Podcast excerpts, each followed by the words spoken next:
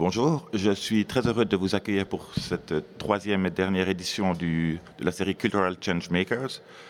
Nous voulons ici donner la parole à des acteurs de la société civile et de la sphère culturelle dont nous trouvons les positions inédites et les pratiques innovantes. Aujourd'hui, nous allons débattre de la question de culture numérique. Euh, il faut savoir qu'on entend encore en 2015, quand on parle de réseaux sociaux, de, on utilise le mot de réalité virtuelle ou de monde parallèle.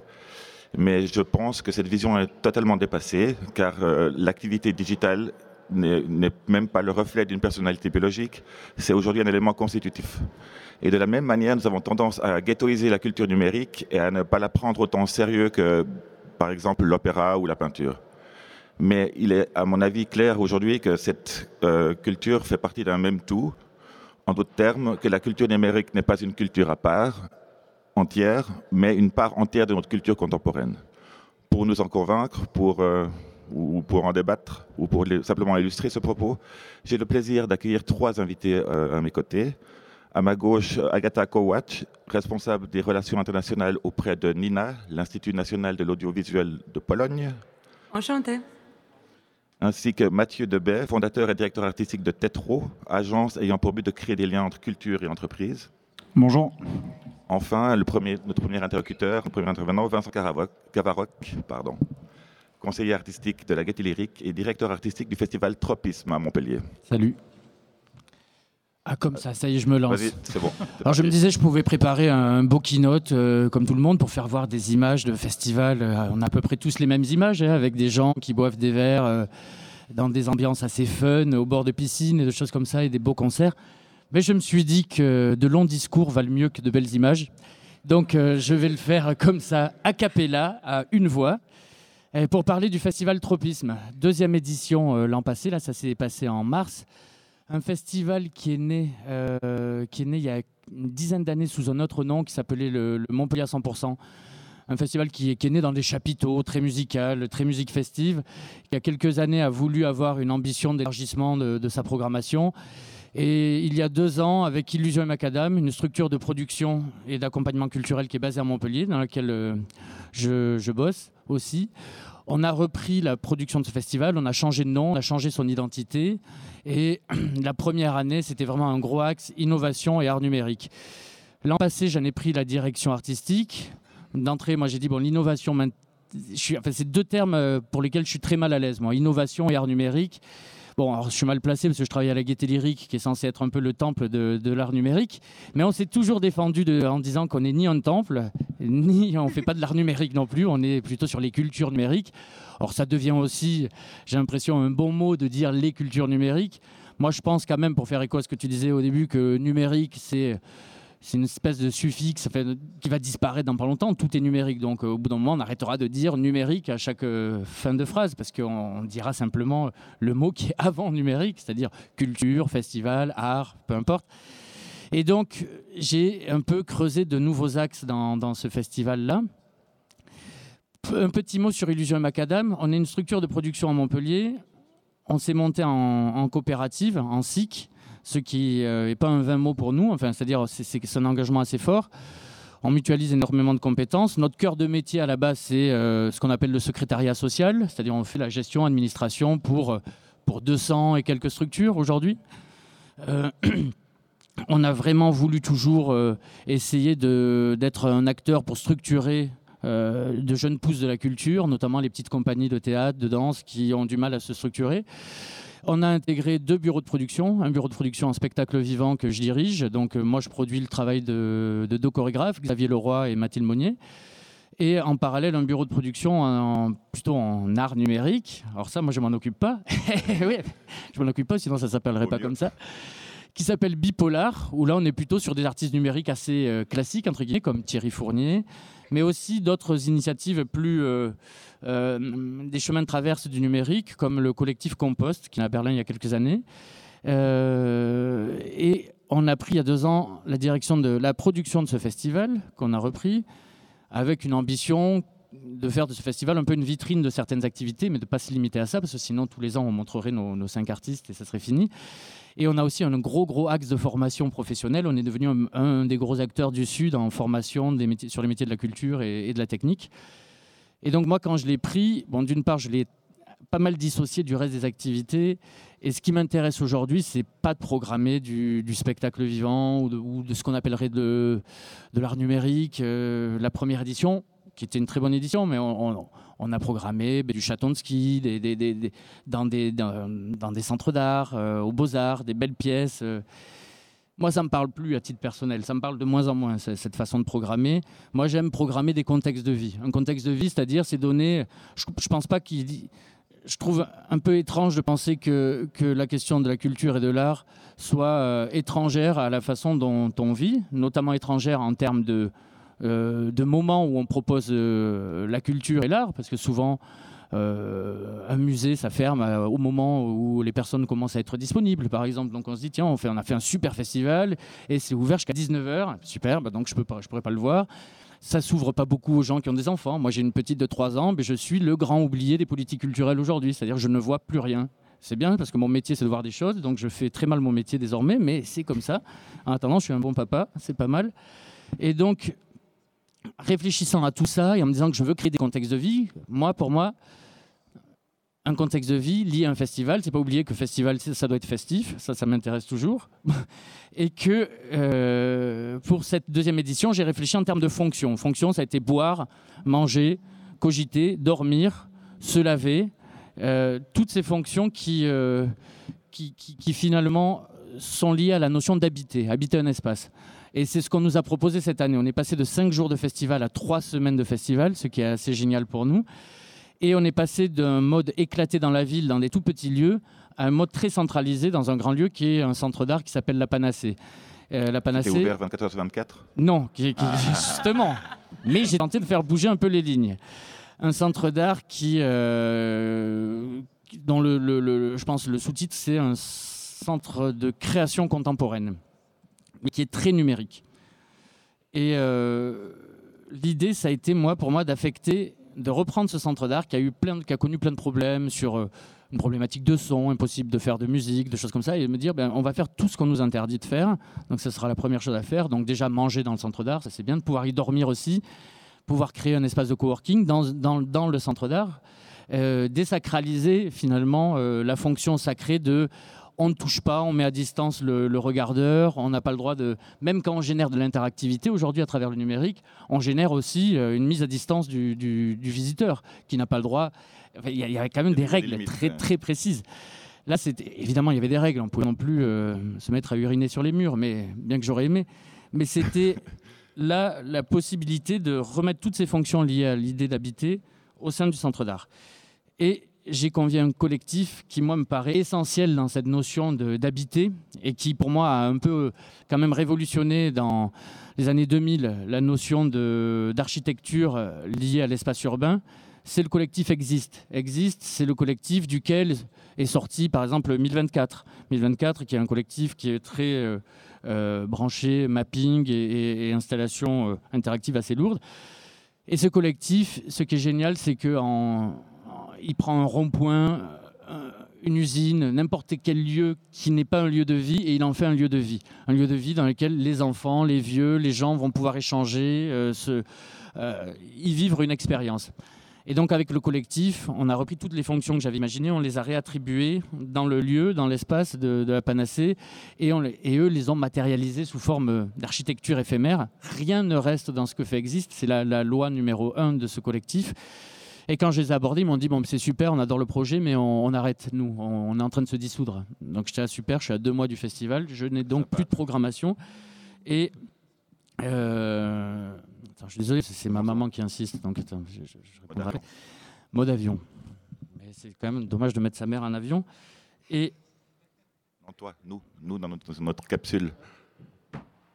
Euh, et, donc ils m'ont dit bon, on prend ça et on en fait notre dernière, euh, on en fait une forme de rétrospective, notre dernière action. Ils parlent d'action et on convie tous les gens qui ont de loin ou de près euh, participé à l'émergence du collectif, que ce soit des artistes, des créateurs, d'autres collectifs. Et on en a fait comme ça une espèce de, grand merdier de trois semaines. tu es passé, tu es passé d'un projet normal à rien du tout, à un gros bordel. Voilà, voilà ouais, tout ça en 48 heures. on vieillit, hein. Et on, et bon, bref, je ne vais pas rentrer complètement dans, le projet, qu'il y, a des sites internet pour ça, mais ce qui est intéressant, c'est que ça a créé une émulation euh, assez, assez exceptionnelle. On a fait plus de 25 000 personnes, ce qui à l'échelle de Montpellier est assez dingue. Et à l'échelle de ce centre d'art, c'est un peu fou.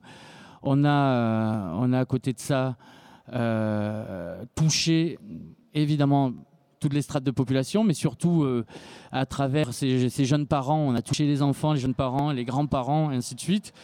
Euh, et, je pense que moi, j'avais réfléchi en termes de démographie. La démographie de, Montpellier, si vous baladez un jeudi soir à Montpellier à 22h, vous avez l'impression que moi, j'ai 36 ans, je suis un vieux absolu. C'est-à-dire que la ville est extrêmement jeune.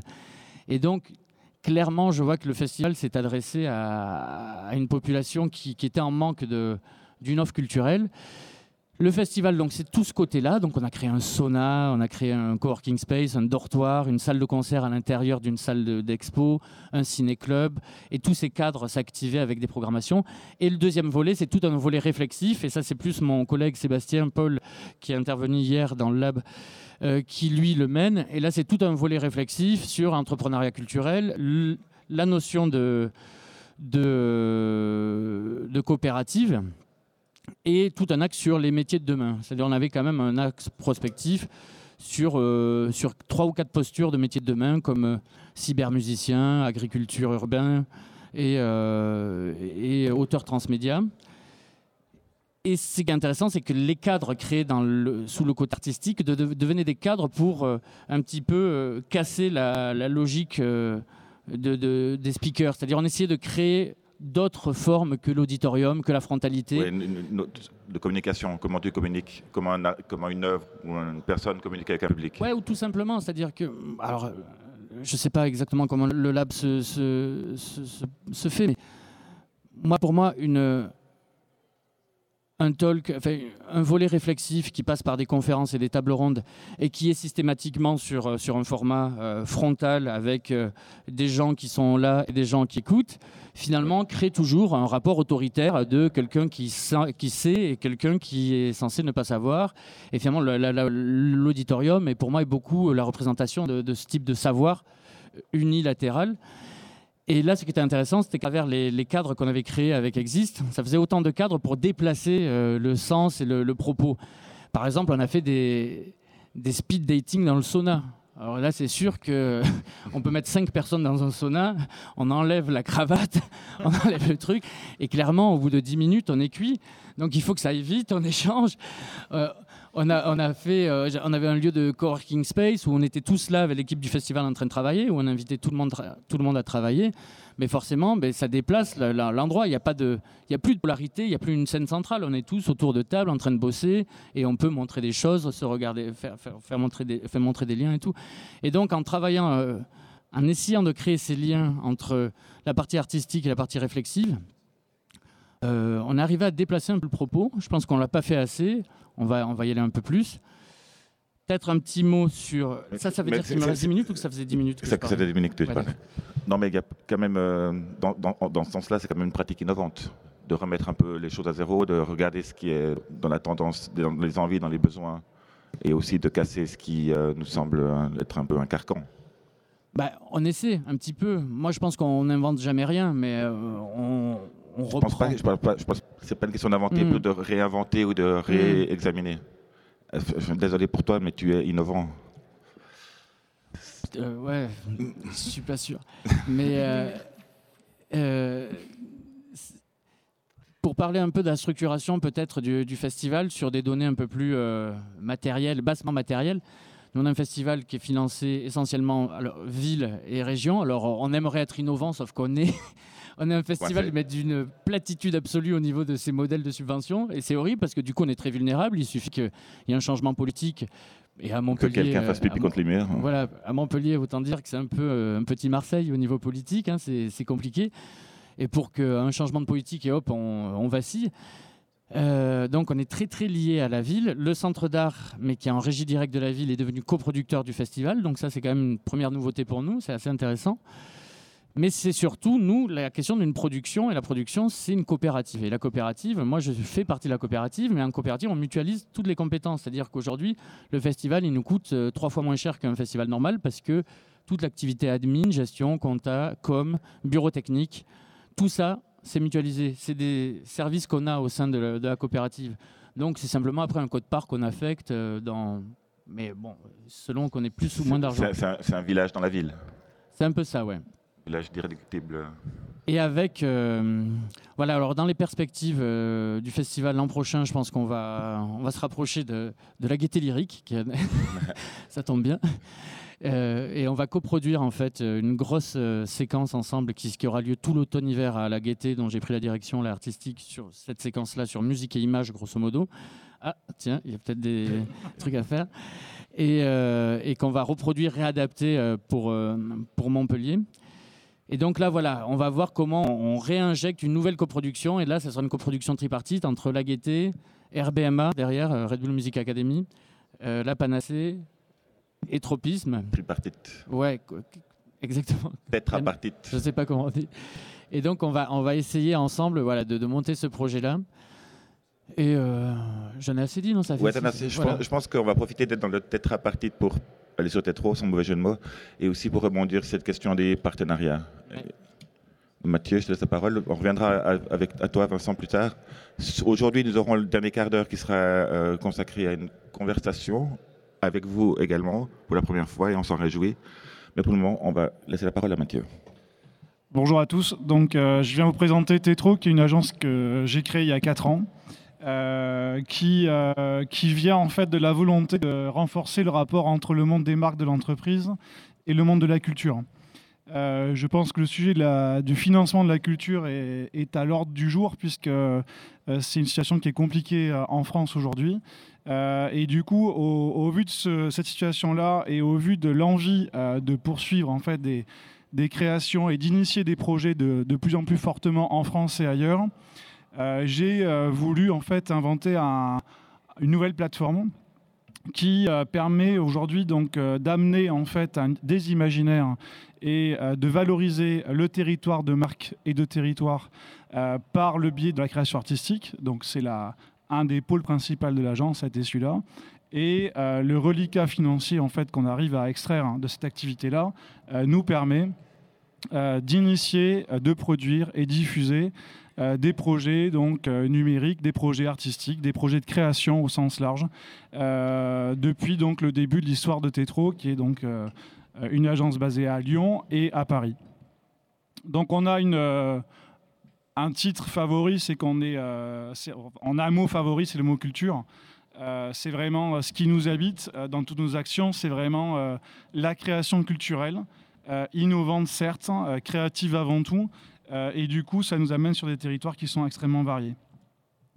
Notre exercice, donc, il, il part du monde de l'entreprise, dans sa complexité, dans sa diversité.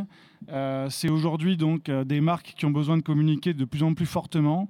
Euh, qui ont besoin aussi de s'approprier euh, des imaginaires et euh, des talents pour, bah, pour révéler aussi leur territoire marketing, leur territoire commercial.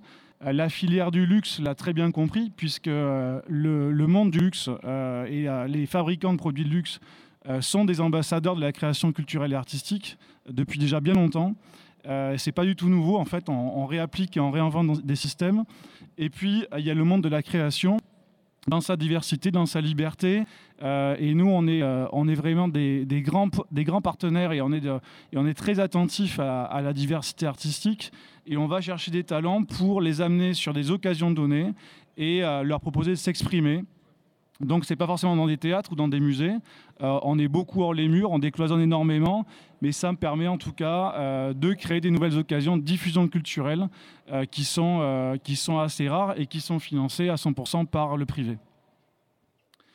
Cette plateforme-là, en fait, la plateforme Tetro, euh, elle réunit donc un écosystème. On n'est euh, on pas très nombreux, on est, euh, est moins de 10 chez Tetro. On est basé donc à, à Saxe-Gambetta, à, Lyon et à, République à Paris. cette équipe-là, donc, elle a un réseau de, créateurs et, et d'intelligence, en fait, que l'on réunit pour des occasions données. Et on applique ces, donc ces équipes-là sont au service soit de projets de contenu pour des marques, euh, où on va donc créer en fait euh, un storytelling, créer euh, un dispositif ou un projet et présenter et favoriser une création artistique pour cette marque et au service de la culture, puisqu'on contribue aussi directement au niveau du monde culturel à produire et à financer initialement des projets culturels et à les diffuser. Donc on intervient sur les deux secteurs. On est passionné par le monde de la scène, donc ça c'est un des éléments, donc c'est vraiment les, trois vecteurs qui nous caractérisent, c'est la question du spectacle, de l'exposition, la question de l'artiste dans sa diversité, euh, la question du numérique, eh ben, on se rejoint à 200% parce que c'est une évidence, c'est une banalité. Euh, pour autant, euh, ne pas l'intégrer, ne pas le, traiter, c'est une grosse erreur, une grossière erreur, je pense même. du coup, la question du numérique, il faut la différencier parce que tout est numérique en effet. Pour autant, si on n'imagine pas des nouveaux scénarios et des nouvelles images pour attirer les internautes, on n'existe pas. donc, c'est voir comment différencier la question du numérique. Et enfin, c'est la différence. Et la différence, on y est vraiment très attaché. Euh, et la différence pour nous, elle passe par la création et par les artistes dans leur, complexité, dans leur élan euh, créatif. Euh, là, c'est une photo de Dulce Pinson, qui est une super photographe mexicaine, qui a voulu faire une série sur toute la diaspora mexicaine qui est basée à Mexico et qui qui sont devenus des super-héros de leur propre pays, puisqu'ils ramènent tout leur crédit donc, euh, euh, sur leur pays d'origine et ils font vivre leur famille entière. Donc on, est attentif aussi à, ces talents, on va chercher sur les rencontres d'art de la photo, sur la galerie évidemment, sur tout le monde culturel européen qui nous percute et, bien plus loin, puisqu'il y a des choses qui se passent dans le monde entier, et on essaye donc d'aller chercher euh, des choses différentes. Au niveau de l'agence, la mission elle est extrêmement simple. Euh, donc on valorise des marques et des territoires par la création culturelle. Et on est très attentif à la dimension innovante de ces projets. Euh, donc le cheminement intellectuel, il est très simple. Euh, c'est qu'on part d'imaginaire culturel et créatif.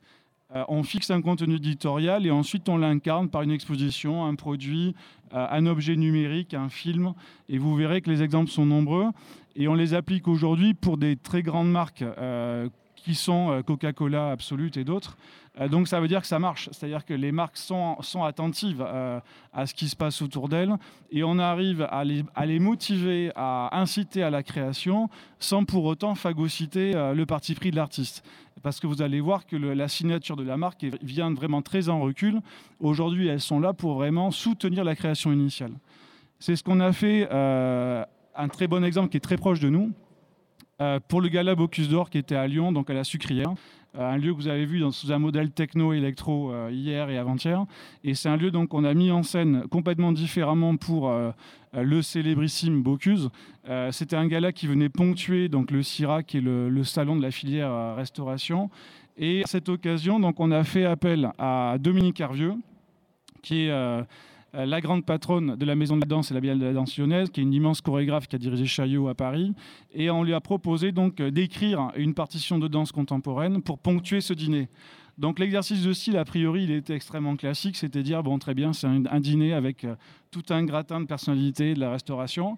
et donc on voulait vraiment différencier et magnifier l'imaginaire de Bocuse en magnifiant aussi l'imaginaire de la ville de Lyon qui est euh, très attachée à la discipline de la danse.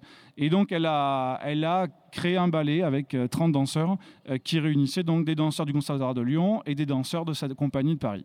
Donc c'était un, très beau moment, très féerique, très élégant, qui a repositionné en fait le, le gala Bocusor sur la place lyonnaise et au niveau européen. Samsung, c'est un autre exemple, énorme marque mondiale, qui est euh, un des mécènes de la Nuit Blanche euh, depuis plusieurs années. Samsung, vient, enfin, on les rencontre, on leur présente notre approche de, communication et de programmation. Et ils nous disent, écoutez, nous, on, on, est mécènes, mais on aimerait prendre la parole pour magnifier la question de la couleur. Parce que dans ce contexte-là, donc c'était en septembre dernier, en octobre dernier, euh, ils étaient face à Apple euh, au niveau euh, guerre de tablettes. J'ai dit, bon, très bien, ça c'est votre contexte commercial. Par contre, jusqu'où on peut aller dans la créativité? Du coup, on a orchestré un concours européen de, créateurs numériques capables de magnifier la question de la couleur sur un lieu tel que la place d'Hôtel de Ville à Paris. Et donc, c'est l'équipe de Usman Hack Umbrellium qui a remporté la partie euh, et qui a euh, présenté donc une œuvre très, euh, très naïve, très grand public, très accessible, très numérique aussi, puisqu'elle était très connectée, qui était donc une architecture éphémère en ballon, et chaque ballon était un pixel commandé donc en, DMX. Et tous les ballons étaient reliés donc à un espace que vous pouvez apercevoir, c'est la petite tente bleue, où il y avait donc 10 tablettes Samsung qui permettaient d'additionner 10 dessins en live. Donc c'était une œuvre très festive, très accessible. vous pouvez constater que le logo Samsung n'est nulle part. Et cela garantit pour deux choses. D'une part, pour respecter le terrain de jeu artistique des artistes. Deuxième point, c'était pour garantir à Samsung que tous les médias seraient là. Et ça a été le cas. Euh, donc le, résultat, ça a été euh, BFM, iTélé, euh, France Télé était là. Ils sont venus par eux-mêmes. Donc la une du Parisien, donc le lendemain.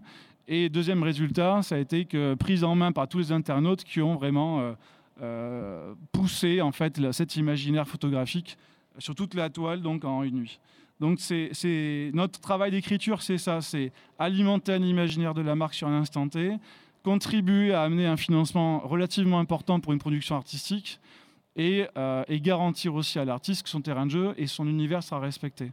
Donc c'est un équilibre qui est très compliqué parce qu'évidemment, je peux vous dire que les forces sont vives des deux côtés euh, et pour autant, c'est extrêmement efficace.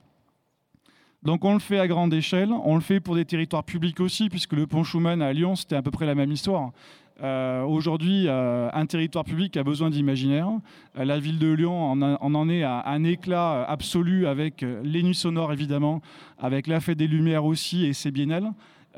et donc les collectivités ont besoin de valoriser leur imaginaire par la création artistique. Donc ça arrive bah, évidemment régulièrement par les événements qui reviennent et puis ponctuellement par des actualités telles que l'arrivée d'un pont qui est un, un ouvrage d'architecturé et qui permet en fait de magnifier cette livraison. Euh, de manière plus petite, on intervient aussi en packaging, par exemple pour Sushi Shop. Vous avez pu voir en commerce euh, la box Brésil pour la Coupe du Monde de foot. leur demande, c'était amener un imaginaire du pays Brésil. Donc on, a, été commissaire curateur en fait d'imaginaire graphique pour magnifier ce pays-là. et donc on, on l'a mis en mouvement aussi par du motion design. Euh, c'est une approche qui est très commerciale mais qui est très intéressante parce qu'on arrive à, sublimer un territoire par un geste artistique. Euh, et là, en ce moment, euh, il y a la boxe donc Los Angeles avec Reagan Carl. C'est la même approche, c'est aller chercher donc un imaginaire qui magnifie donc un territoire et qui magnifie donc une prise de parole commerciale.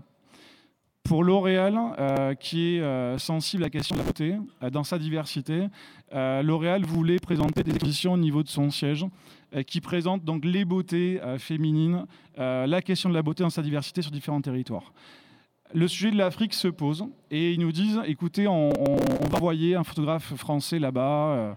On leur dit écoutez, ça a été fait maintes et maintes fois. Il vaut mieux aller chercher des talents africains et révéler la créativité du territoire africain. Et c'est ce qu'on a fait. Donc on est allé chercher, on a rencontré euh, des collectionneurs, on a rencontré des galeries, et on a révélé qu'il y a des talents immenses en Afrique. Et donc euh, L'Oréal s'est approprié ces imaginaires-là, et donc fait appel aujourd'hui à certains d'entre eux pour d'autres projets. Donc c'est ça qui est intéressant, c'est aller chercher euh, des émergences créatives sur des territoires qui sont très peu lisibles malheureusement aujourd'hui, alors qu'il y a des talents fous en Afrique.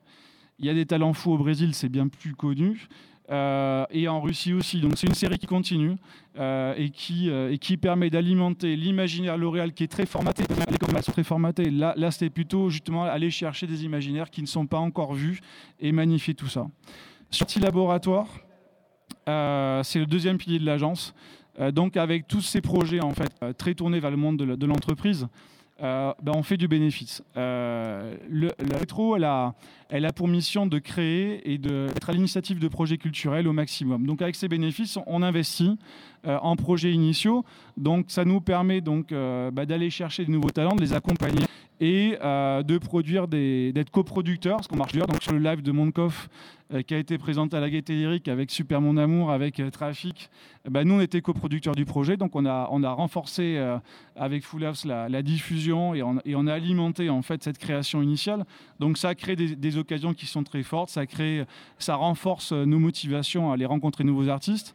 Et euh, donc, il y a une petite collection de projets qui sont nés en partie à l'occasion des Nuits Sonores. Donc, il y a eu euh, ici même, il y a un an, euh, une installation donc, au Réal Boréal. Vous pourrez tous les voir en fait sur YouTube. On a une chaîne où on a créé une mini-série qui s'appelle Tetro Creative Vision, excusez-moi, qui, fait, qui présente des petits portraits de créateurs et qui présente la démarche créative de ces créateurs innovants. donc il y a eu Vincent Leroy ici, il y a eu Usman Hack donc à Umbrellium à Paris, Christopher euh, ici même pour la Fête des Lumières, euh, qui, a, euh, vraiment magnifié ce bâtiment de ports en port avec une installation grid qui nous a fait rayonner. Et dernière en date, Dominique Hervieux, donc à la sucrière avec le Gala Bocuse d'Or. Donc ça, c'est vraiment ce qui nous anime, c'est valoriser donc ces, ces, imaginaires, valoriser ces démarches créatives et les faire rayonner le plus possible. c'est clairement le, moteur principal de, de Tétro.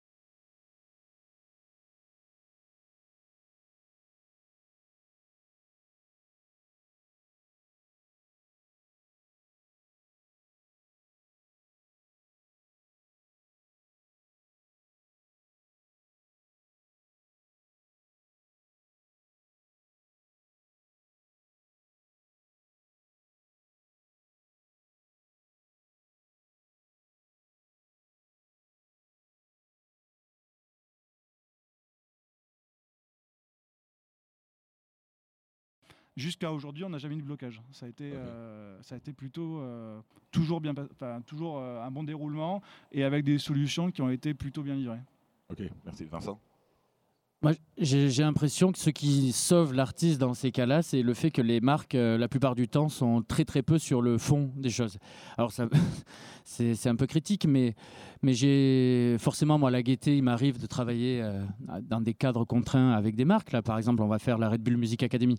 Et là, c'est la première fois que j'ai un interlocuteur en, tant que Red Bull Music Academy qui est complètement sur le fond des choses, c'est-à-dire qu'ils sont bien, bien meilleurs que, que nous tous réunis à la gaieté sur la question de la musique.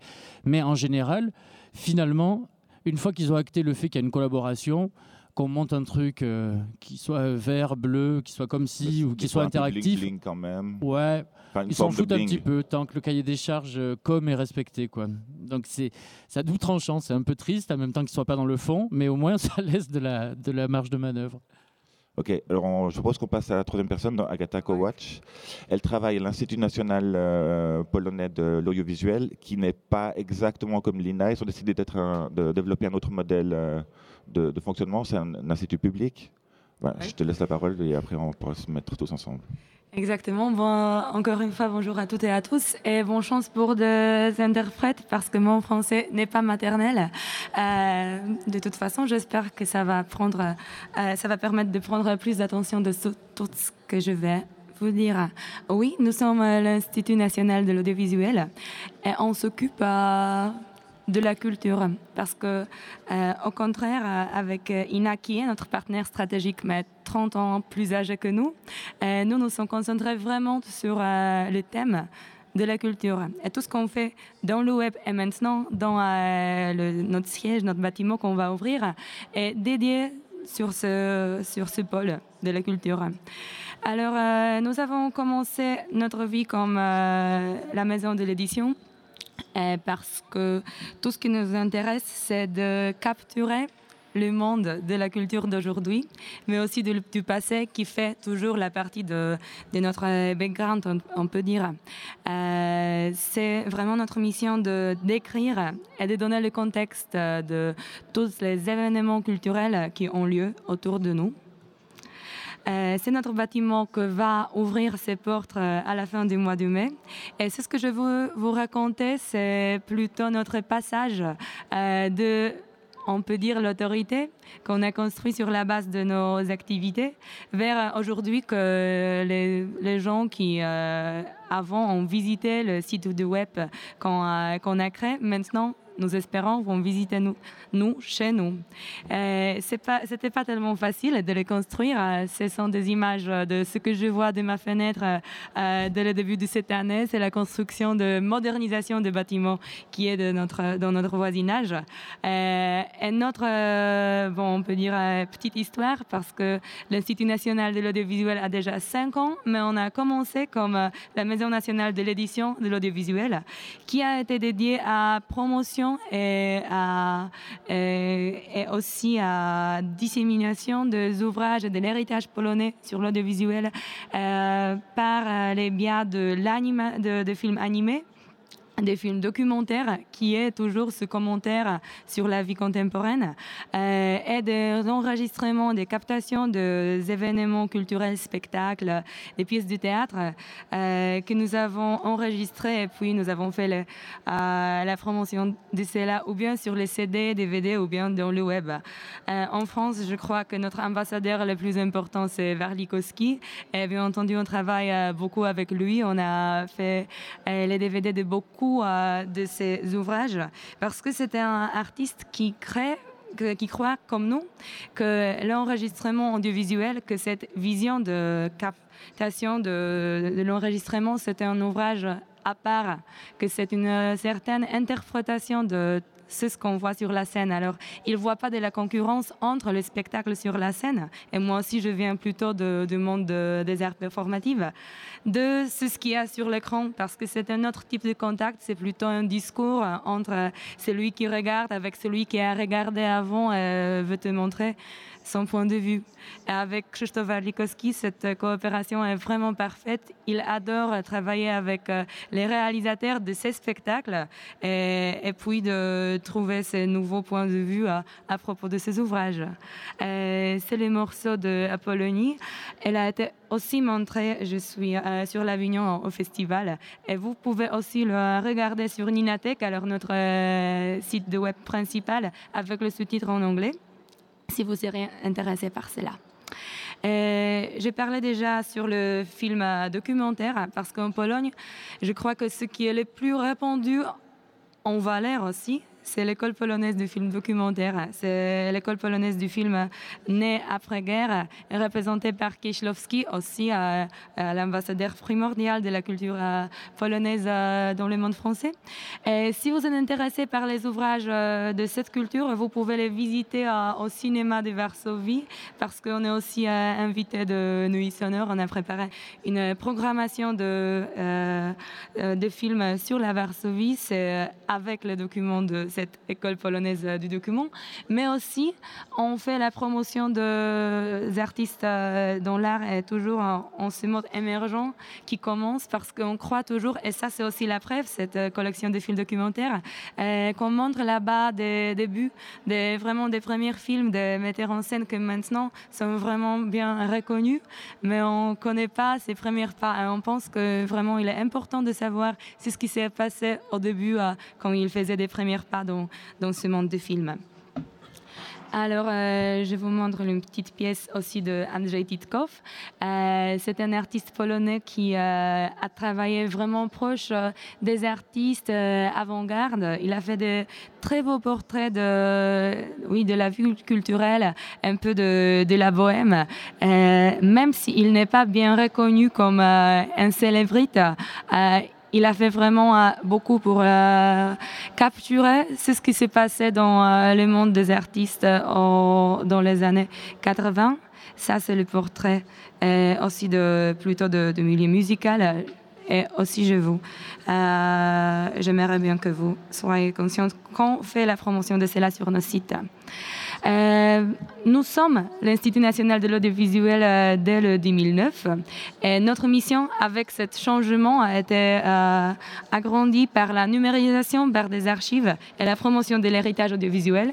Et c'est ici que nos voix avec, avec Ina se croisent parce que c'est avec eux qu'on a appris comment faire cette numérisation, comment travailler avec les archives, comment les, euh, et puis comment les rédiger. Parce que la rédaction et le mode curateur des pensées des archives, c'est ce que nous distingue vraiment d'autres sites d'Internet comme l'Institut national de l'audiovisuel, nous étions par exemple l'organisateur de tout le programme de la présidence euh, du programme culturel de Pologne de l'Union européenne. on a organisé aussi un grand congrès euh, européen de la culture, c'était à Wrocław. C'était un grand, grand euh, rendez-vous de, des penseurs, des experts, des artistes qui ont parlé de la culture d'aujourd'hui, de la culture contemporaine, parce que même si on est l'institution pour des archives, on travaille beaucoup sur le contemporain que c'est ce que j'ai déjà dit, que les archives, euh, ce sont plutôt pour nous, pour aujourd'hui. Ça doit travailler avec. Euh, comme l'organisateur de ce programme, euh, de ce programme artistique, on a invité des artistes du mainstream pour prendre part dans la programmation de ce congrès européen de la culture. Et notre exemple favori, c'est l'invitation de Johnny Greenwood à écrire une pièce à la réponse aux œuvres de vie de Krzysztof Penderecki. C'était aussi Appen Twix qui a écrit euh, une autre pièce euh, qui a réinterprété tout ce que euh, Penderecki a fait et comment lui a influencé son, son ouvrage. Ils ont écrit des pièces, des premières ont eu lieu durant ce congrès et c'est vraiment un bon, bon exemple de comment on fait les remixes de tout ce qui est du passé avec ce qui est d'aujourd'hui. Hein on continue avec ces projets-là. Et c'était en euh, l'année précédente, c'était novembre, euh, qu'on a invité euh, Bev Gibbons à chanter la troisième symphonie de Górecki. Alors un autre compositeur polonais vraiment important de la musique classique contemporaine. Pour euh, Beth, c'était vraiment comme euh, pour la première fois qu'elle a chanté avec orchestre, qu'elle a chanté dans euh, répertoire classique. Et quand elle a chanté en polonais, bien entendu, elle l'a fait. Et c'était vraiment quelque chose de tellement touchant. On travaille sur ces matériaux toujours. toujours je crois qu'on va faire aussi la publication avec tout ce qu'on a enregistré durant ces semaines de préparation et après durant ce concert. Comme l'Institut national de l'audiovisuel, on fait trois sites d'Internet. Il y a le Dwutygodnikom, alors le genre de euh, hebdomadaire qui euh, hebdomadaire. Chaque, chaque deux semaines, euh, on publie une série des articles qui sont de, qui sont des critiques de tout ce qui se passe dans le théâtre, de tout ce qui se passe dans le cinéma, la musique, mais aussi on décrit beaucoup sur la culture numérique parce que c'est chez nous de expliquer aux Polonais comment vivre dans ce monde numérique euh, combiné avec la culture, comment ça peut être cohérent ou pas. Alors euh, vraiment, c'est le ministère de la Culture qui a euh, donné cette mission de l'éducation aux médias, mais pas seulement pour des écoles, mais vraiment pour les gens qui, euh, en profitent, qui peuvent en profiter, et pour le faire mieux possible. Puis c'est cette Ninatech, Ninateka qui est notre médiathèque en ligne pour consulter toute la collection des ouvrages dont on a. Elle est aussi en rédaction toujours, avec les commentaires, avec toutes les métadatas, avec toutes les nombre des artistes euh, qui prennent part dans euh, les ouvrages qu'on veut montrer sur le web. C'est vraiment important d'après nous de euh, montrer chacun chacun qui était lié au matériau qu'on montre et de donner de notre, notre point de vue sur ce matériau. chaque semaine, on donne le thème de la semaine, etc. Il y a des premières. C'est vraiment la site qui, qui a son propre vie comme un endroit, comme un espace que vous pouvez consulter ou visiter. Et, aussi à Ninateka et la Musicothèque, alors euh, un portail à part, elles ont un point commun euh, qu'ils sont euh, enrichis par des matériaux pour des écoles et pour matériaux pour des, pour, des professeurs, comment travailler avec ce qu'on a dans, dans, cette collection. Tout est gratuit comme on est l'institution publique.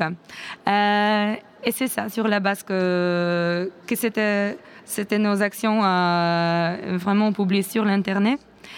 Nous faisons la promotion là-bas des ouvrages comme la culture contemporaine. Voici un morceau d'un concert de Rebecca. C'est un groupe polonais plutôt jeune, mais vraiment bien répandu, même en Europe. nous avons les invités il y a, je crois, deux ans. C'était pour le festival Culture de Zéro, parce que c'est aussi notre point d'intérêt. On veut parler de cette culture numérique, on veut parler de ce changement et on veut aussi enrichir ce discours théorétique euh, par les événements artistiques. On, veut que ça soit ensemble. Euh, on est aussi, comme l'institution nationale, euh, les participants de projets artistiques. On travaille avec des réalisateurs ou bien avec des producteurs pour que le cinéma polonais pourrait avoir euh, plus de cinéma artistique. Euh, on a travaillé par exemple euh, avec des auteurs de films 15 Corners of the World qui a été bien, bien accueilli à la Gaieté Lyrique pour le festival Fame.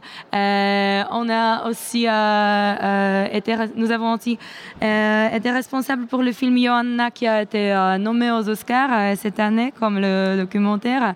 Et on a fait aussi le documentaire sur une actrice qui a son et qui joue toujours sur la scène. Elle joue euh, dans les pièces qui sont vraiment contemporaines au niveau de langage, etc. Alors, euh, on fait la promotion du documentaire, mais aussi on est responsable pour cette production. Mais vu qu'on est l'institution des archives, on travaille aussi avec euh, la, on travaille aussi avec la reconstruction, reconstruction de son et reconstruction de, de l'image. Puis on veut que les films qu'on fait à nouveau soient euh, juxtaposés à côté de la culture d'aujourd'hui, la culture contemporaine, parce qu'on croit que ces ouvrages, ils sont toujours, toujours vivants. Euh, maintenant, nous allons ouvrir notre bâtiment. C'est pourquoi on a euh, trouvé un autre euh, mot, mot, clé pour nous, c'est comme l'archive vivante de la culture. Ce qu'on veut faire, de mettre les archives pour la culture d'aujourd'hui pour euh, le remettre en valeur, mais aussi dans notre siège. Notre nouvelle mission, c'est d'être euh, le musée participatif de nos jours. On ne veut pas donner notre vision, on veut inviter les gens à participer à cette création.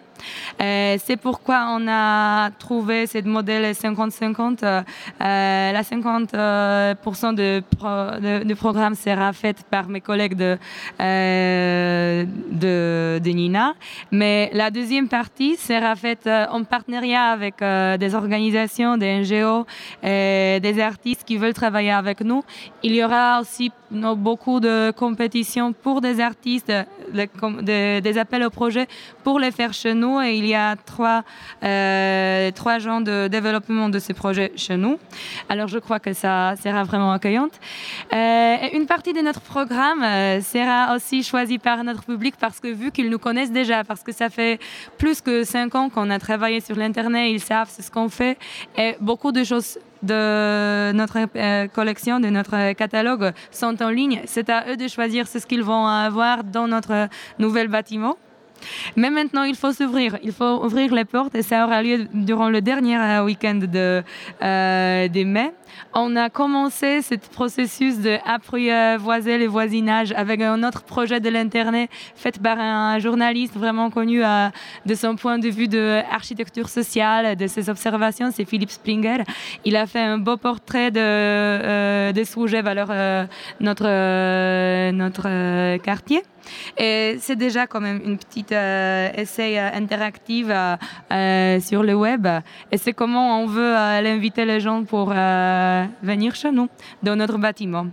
à la fin de septembre, je vous invite fortement de venir à Varsovie. Nous allons lancer un autre festival. Le titre sera Nina version bêta. On va parler de storytelling interactif, de comment raconter à nouveau, des stratégies interactives, mais aussi des archives affectives parce qu'on veut convaincre euh, à toutes que euh, les archives, ce sont des morceaux de notre vie, ce sont des choses euh, qui nous influencent, ce sont des choses envers lesquelles on a de certains sentiments et on veut les faire avec Lev Manovitch et avec les gens de Arte et de NFB qui viennent pour discuter avec nous là-dessous.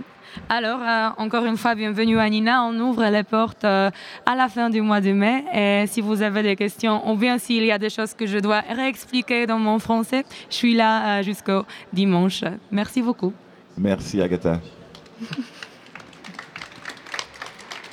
c'est quand même impressionnant que le, tout le pouvoir que Nina a avec une mission quand même d'ambassadeur vers l'extérieur.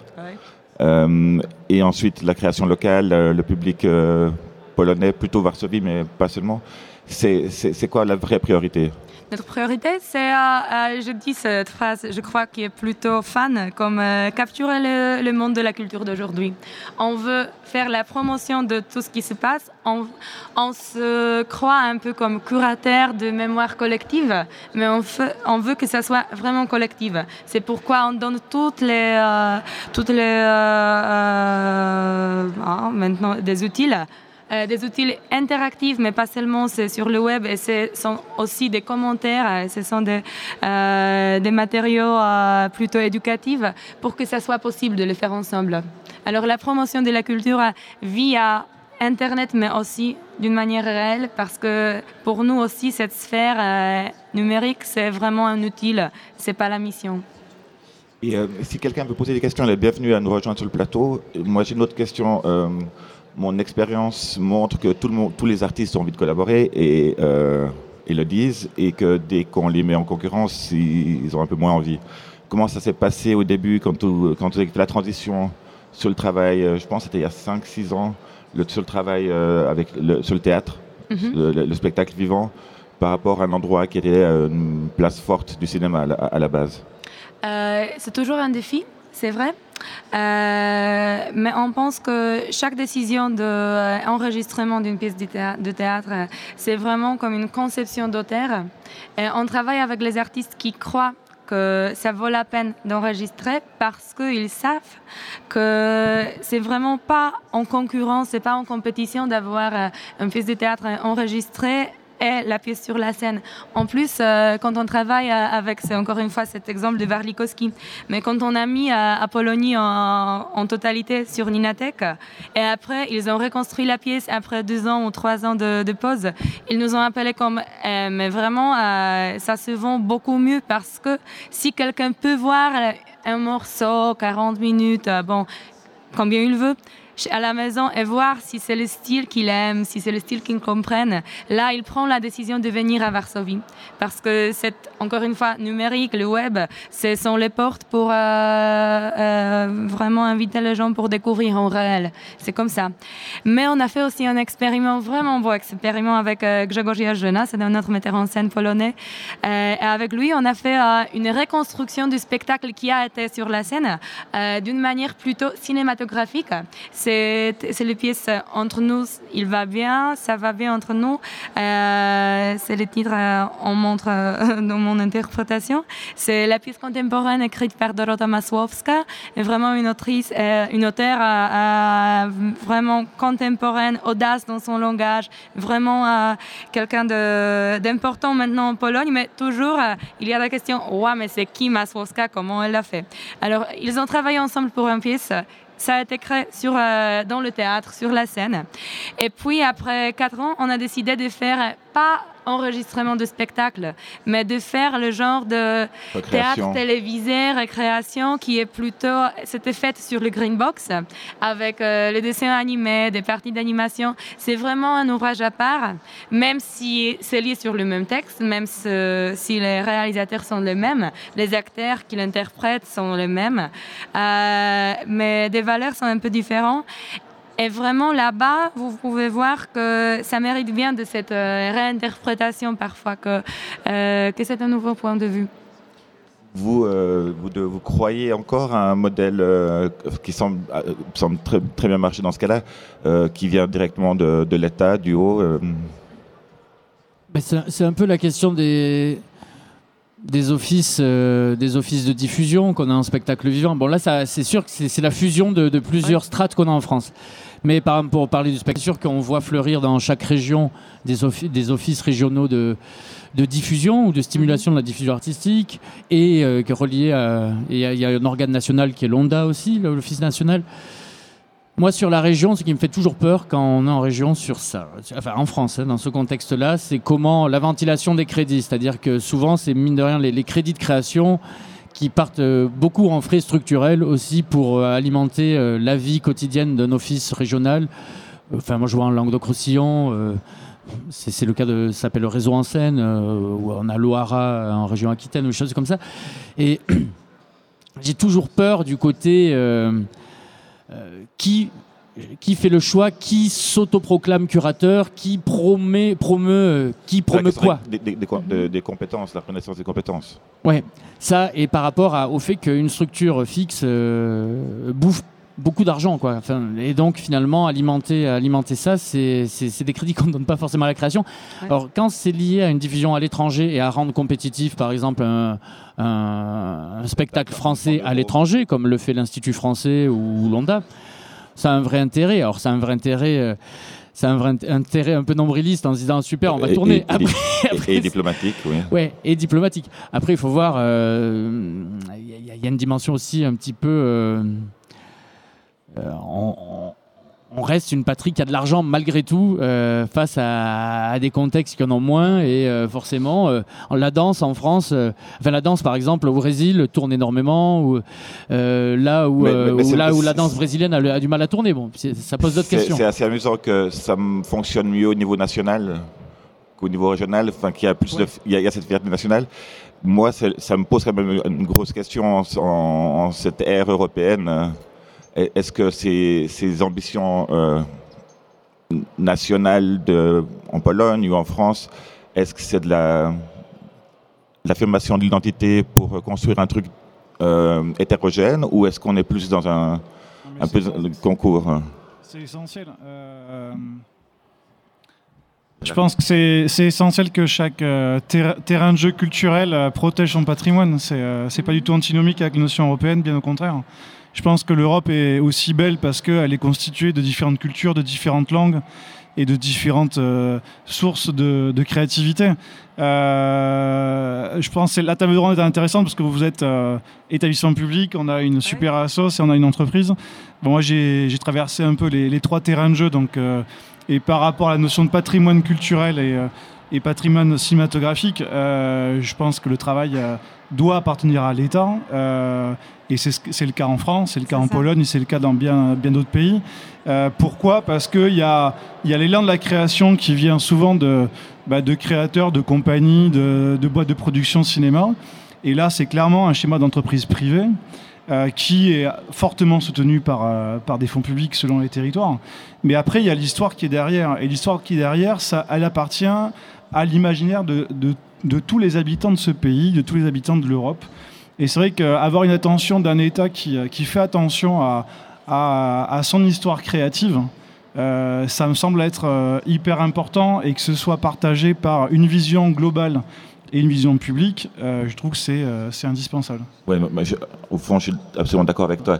Si je compare culture et agriculture, ce qui s'est passé avec la tomate maintenant, la, bonne vieille tomate hollandaise qui, vit, qui est produite hors sol et qui n'a aucun goût, qui est généralisée dans toute l'Europe, c'est sûr qu'on a intérêt euh, à, préserver nos idiosyncrasies, notre identité euh, et, et, divers pistes.